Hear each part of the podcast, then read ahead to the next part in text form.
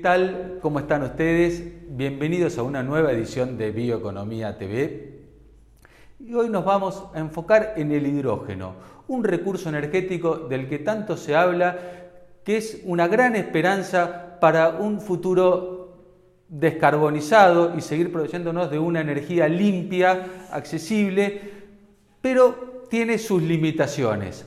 Propongo ir a la presentación del programa y enseguida nos metemos hacer un programa para hablar a fondo sobre el hidrógeno.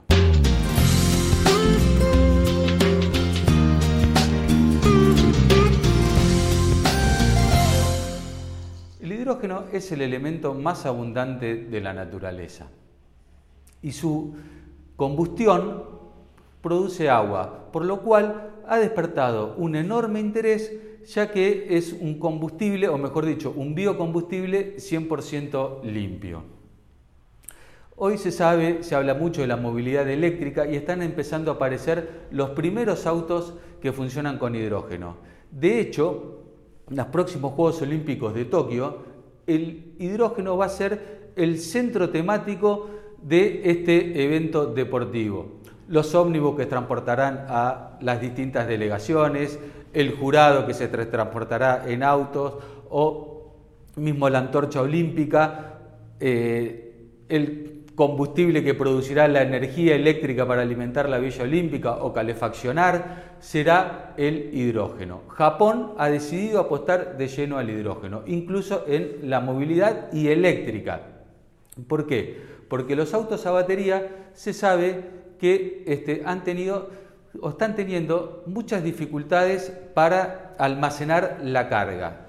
Como todos sabemos, un auto a batería debe enchufarse, esa, eh, se, le transporta, se le traspasa la energía eléctrica que fue generada por alguna fuente, debería ser renovable para que tenga sentido, si no, no tiene sentido, estamos en lo mismo, no estamos en presencia de este, un auto que si bien tiene emisiones cero, al hacer todo el ciclo de, eh, energético, de esa energía que se generó y se traspasó a la batería, si esa energía no fue limpia, de nada tiene sentido.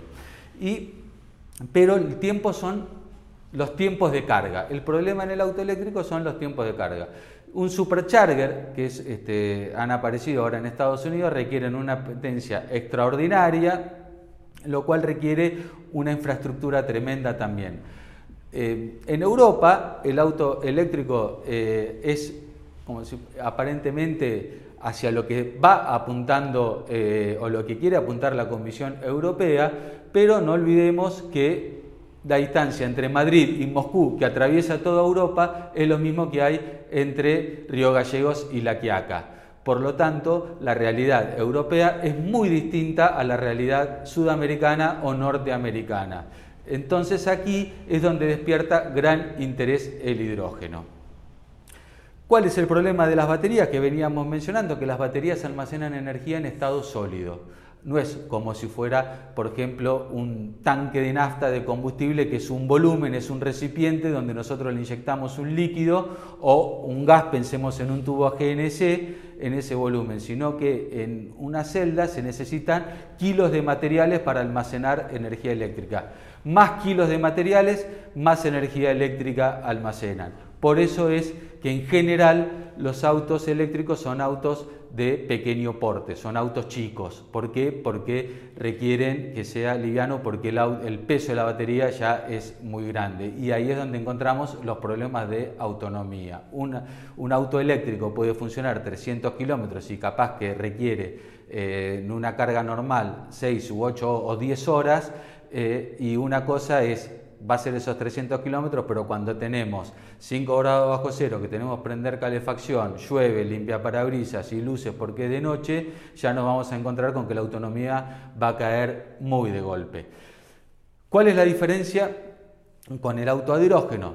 Que el auto hidrógeno se, eh, trabaja con una celda de combustible. ¿Qué es una celda de combustible? Es un dispositivo electroquímico que convierte el hidrógeno o sea, la celda genera energía eléctrica siempre y cuando la estemos eh, alimentando con hidrógeno y este, lo que produce no es una combustión, sino que hay una reacción química en el medio que produce electricidad, con una eficiencia muchísimo mayor que un auto a combustión. Y el resultado de eso es agua, es el hidrógeno que reacciona con el oxígeno del aire y da como resultado el agua. Este rendimiento de estas celdas de combustible están en aproximadamente el 50%, un rendimiento que hoy tiene un motor de un auto de Fórmula 1 cuyo valor oscila en los 300 millones de dólares. De ahí es que es eh, tan importante. Pero ¿qué pasa? El hidrógeno es el elemento más abundante de la naturaleza, pero sin embargo no existe como hidrógeno. Siempre lo tenemos formando algún otro eh, compuesto. Por ejemplo, lo tenemos en el agua, lo tenemos en el gas natural, que es metano, lo tenemos en cualquier hidrocarburo, lo tenemos en la biomasa, lo tenemos en el biogás también. Entonces, eh, de allí es que hace falta una etapa previa para obtenerlo. Hasta hoy, el hidrógeno que tiene usos industriales se obtiene fundamentalmente de, de hidrocarburos o del gas natural. Hay una tendencia muy grande a querer llamar al hidrógeno azul, que como diferenciándolo que no fuera tan contaminante como el obtenido del el petróleo, por ejemplo, que es obtenerlo a partir del gas natural. Yo le llamaría hidrógeno gris, y gris bastante oscuro.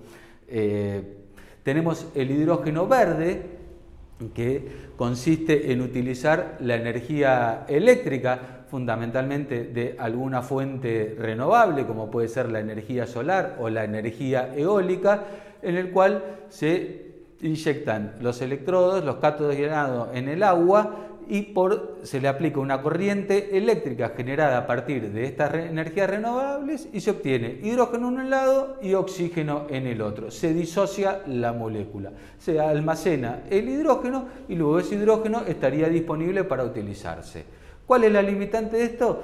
Que es una reacción que requiere romper la molécula de agua, es muchísima, muchísima energía. Y si bien la, eh, esta reacción que eh, se conoce desde hace muchísimos años, aún todavía no ha logrado despegar de forma comercial. ¿Y cuál es la gran apuesta y la gran esperanza para la bioeconomía? Es justamente obtener eh, hidrógeno a partir de la biomasa. Casualmente, eh, Toyota, que fue una de las primeras compañías que presentó un auto a hidrógeno, tenía un documental, una publicidad donde obtenía el hidrógeno a partir del estiércol de vacas. Pero bien, esto no termina aquí, porque el hidrógeno tiene otras limitantes que tienen que ver con su eh, almacenamiento, su logística, su manipuleo, Em, el hidrógeno es el elemento más eh, pequeño y más liviano de la naturaleza, tiene tan solo eh, un átomo, y con lo cual em, se necesitan materiales extremadamente eh, complejos para poder utilizarlos como almacenamiento de hidrógeno, porque tiene tendencia a filtrarse por los poros que quedan dentro de los materiales. Además es reactivo en prácticamente todas las proporciones con el aire, lo cual hace que sea un material extremadamente eh, peligroso y además, como dijimos, es extremadamente este, liviano y su densidad, si bien la densidad energética por volumen de masa es muy alta, por volumen, eh, perdón, por, por masa es muy alta, por volumen tiende a ser muy baja. Eh, para que el hidrógeno pueda ser transportado, hace falta comprimirlo a muy altas presiones o bien llevarlo a estado líquido, lo cual insume el 30% de su energía. Entonces, si nosotros pensamos en aprovechar los vientos de la Patagonia, por ejemplo, para generar hidrógeno, vamos a tener el mismo problema que con la electricidad, que es transportarlo hasta el centro de consumo. Y eso lo vuelve o lo volverá inviable. Uno de los grandes eh, desarrollos que han tenido en los últimos años ha sido el de las celdas de soft, de, óxido sólido, que eh, son celdas que no requieren gran calidad del hidrógeno y levantan alta temperatura y esa temperatura puede alimentar un reformador que se ubica junto a la, a la celda y esa obtiene el hidrógeno de una fuente de biomasa como puede ser por ejemplo el etanol o el biogás. Eh, cuando fueron los Juegos Olímpicos de Río de Janeiro, la empresa Nissan presentó un automóvil que justamente tenía una celda de este tipo y se alimentaba con etanol. Y es aquí una enorme oportunidad porque esto permitiría poder aprovechar toda la infraestructura existente de los combustibles teniendo un automóvil con una enorme eh, eficiencia eh, cercana a lo que, como mencionábamos, tiene un auto de Fórmula 1.